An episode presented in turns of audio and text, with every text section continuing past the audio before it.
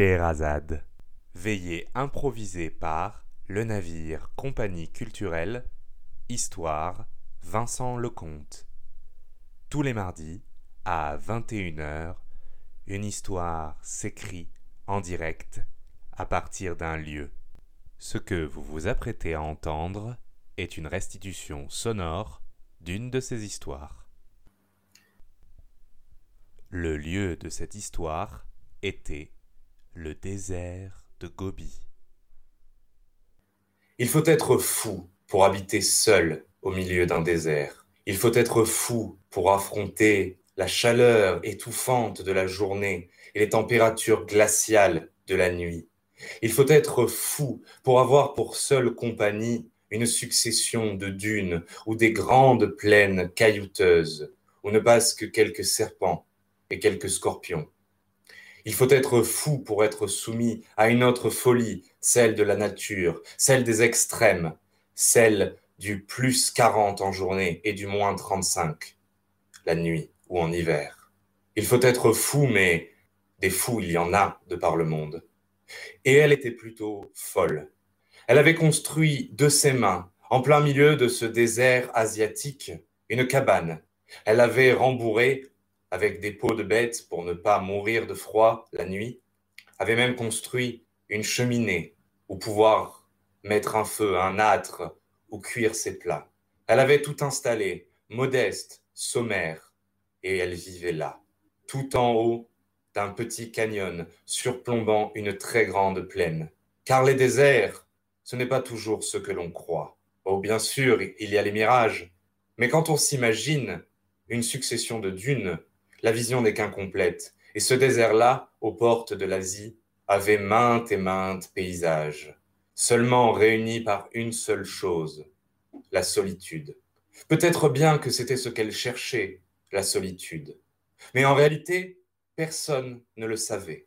On lui avait posé des questions, on lui avait demandé pourquoi, pourquoi vivre là-bas, pourquoi vivre là-bas seul, car oui, certes, il y avait des clans, il y avait des tribus, il y avait des villages aussi, mais une femme, une femme d'une soixantaine d'années, seule? Non.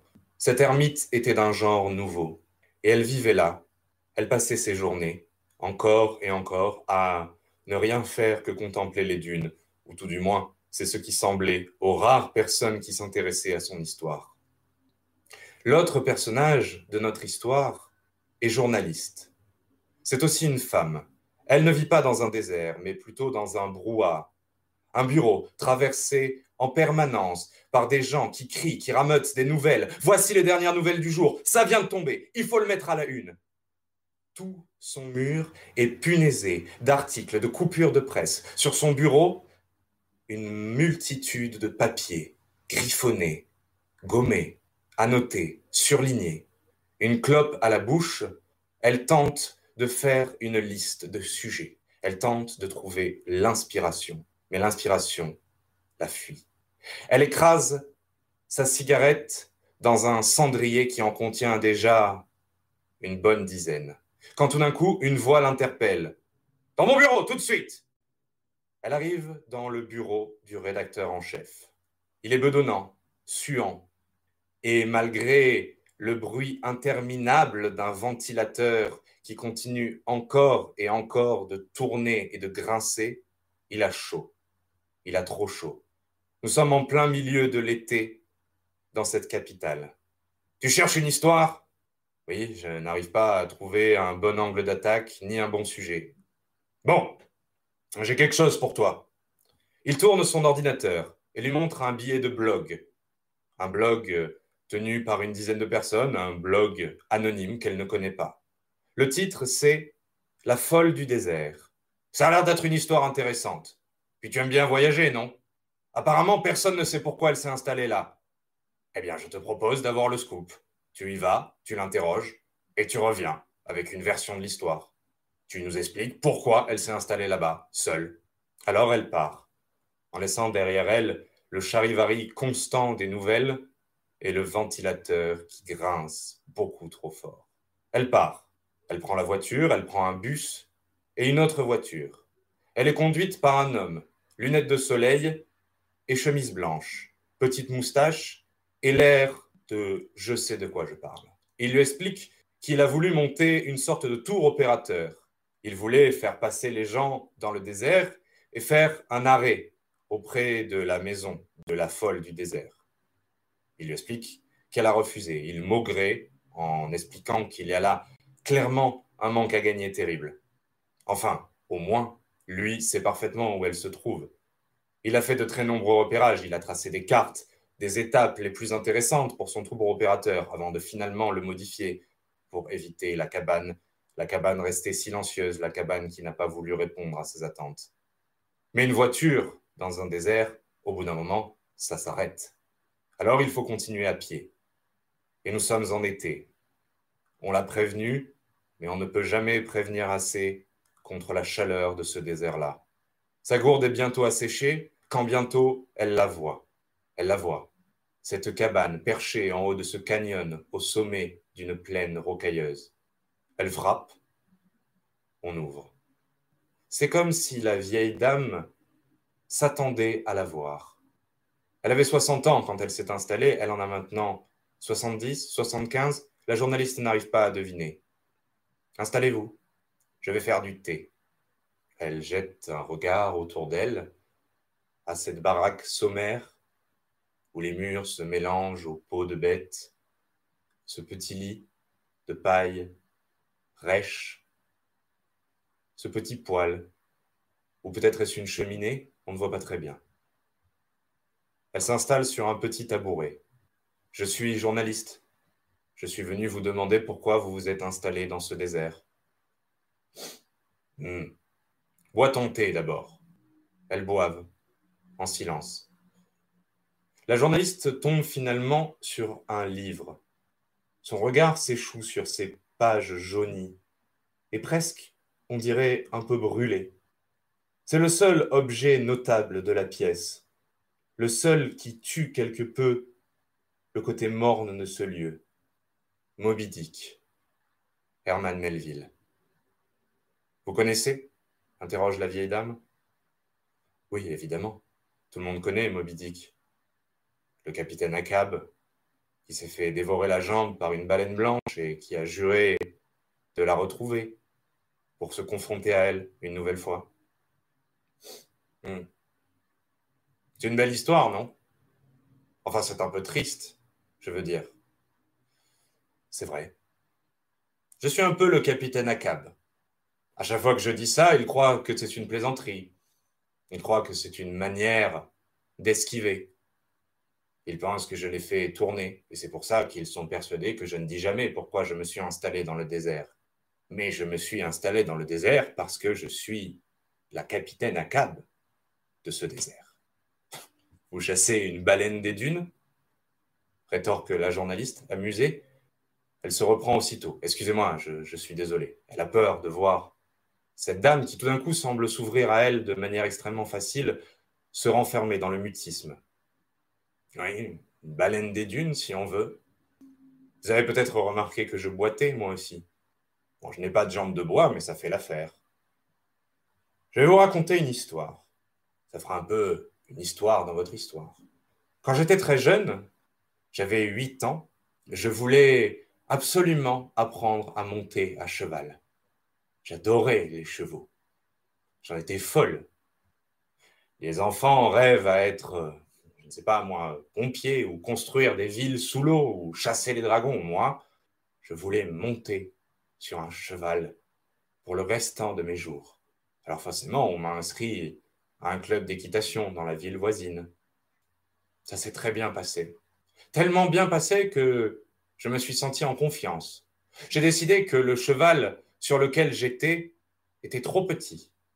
Alors, je me suis esquivé à la fin du cours et j'ai cherché un cheval, un cheval beaucoup plus beau, un cheval beaucoup plus grand, un cheval plus à la mesure de mes ambitions. Vous comprenez?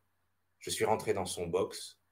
Je me souviens encore, la paille sur mes pieds en sandales, l'odeur de crottin, les murs humides, nus, et son souffle dans ses naseaux et ses yeux où je n'ai pas su sentir la peur.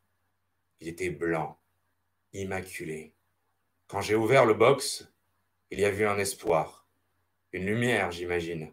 Alors il a tracé tout droit, sans se préoccuper de qui était sur son passage. Et bien évidemment, sur son passage, il y avait moi. Alors, je suis tombé dans le foin, humide et puant, et je me suis brisé la jambe. Le cheval, lui, il est parti tout droit. Il est parti tout droit vers le désert.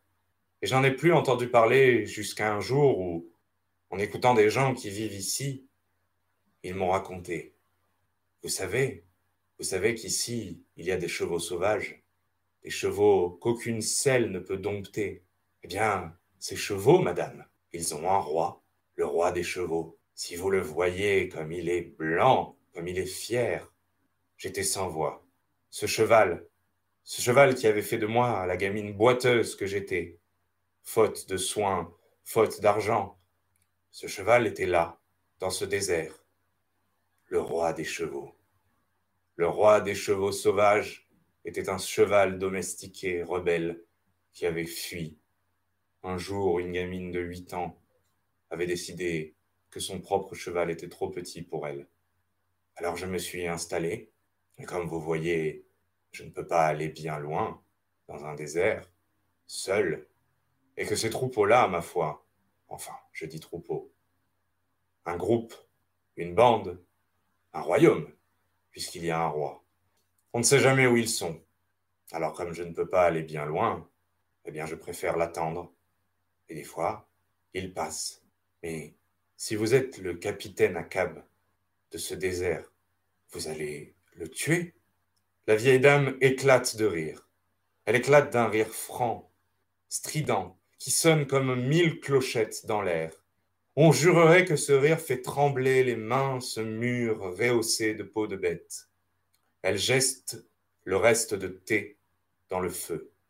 Elle approche un réchaud et fait cuire une sorte de ragoût dont les bulles éclatent à la surface dans une odeur alléchante. Vous avez de la chance. Vous savez pourquoi je vous parle comme ça?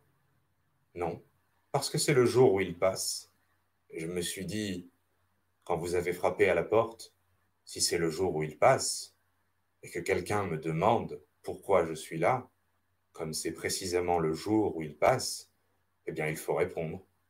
Venez, sortons. C'est le couchant dans ce désert, ce moment de clair-obscur où l'on hésite encore entre le froid et le chaud, où la flamme et la glace se disputent encore les températures la domination du lieu. Bientôt, le froid va gagner, mais il y a encore une heure, une heure d'incertitude, une heure de peut-être. Il s'installe. Mais finalement, en grommelant, la vieille dame se relève et commence à descendre le canyon. On est trop loin là. Pour une fois que vous êtes là, vous allez m'aider et je vais pouvoir descendre. Bras dessus, bras dessous, les deux femmes vont dans la plaine. Au loin, on ne voit rien. Et puis tout d'un coup, c'est un nuage. On les entend avant de les voir, car ils sont perdus dans la poussière qu'ils provoquent. Mais oui, pour les entendre, on les entend.